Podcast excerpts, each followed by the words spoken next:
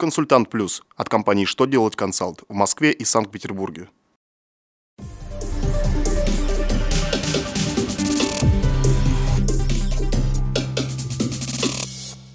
Добрый день! Для вас работает служба информации телеканала «Что делать ТВ» в студии Ольга Тихонова. В этом выпуске вы узнаете, как проверить начисленную сумму транспортного налога, какой новый вид допроса может появиться в России, какую допустимую долю иностранных работников предлагают установить Минтруд в следующем году.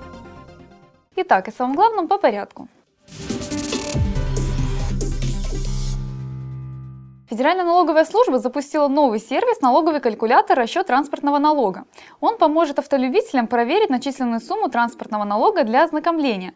Программа кастомизирует данные в соответствии с региональными ставками, учитывая льготы и тип транспорта. Автомобилистам нужно только выбрать подходящие параметры. Основные реквизиты для расчета транспортного налога – это время владения транспортным средством и тип транспортного средства.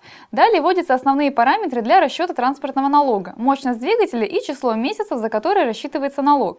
Все очень быстро и понятно, правда оплату лучше вносить после получения налогового уведомления. России может появиться такое понятие, как следственный видеодопрос. Разработан законопроект, в котором говорится о правилах проведения допросов и очных ставок с помощью видеоконференц-связи. Сейчас документ находится на этапе сбора отзывов. Планируется, что в Уголовно-процессуальном кодексе появится статья «Общие правила применения видеоконференц-связи при производстве следственных и иных процессуальных действий». Любой допрос или беседу со следователем можно будет провести по интернету. Это значительно упростит процесс общения следователей со свидетелями, обвиняемыми и потерпевшими потерпевшими, находящимися в разных регионах. Минтруд разработал проект постановления о допустимой доле иностранных работников в различных сферах предпринимательства в России в следующем году.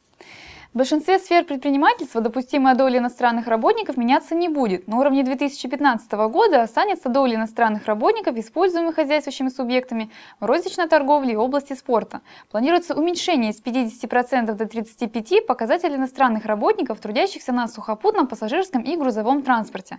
Также могут установить новую допустимую долю в размере 65% в сфере строительства.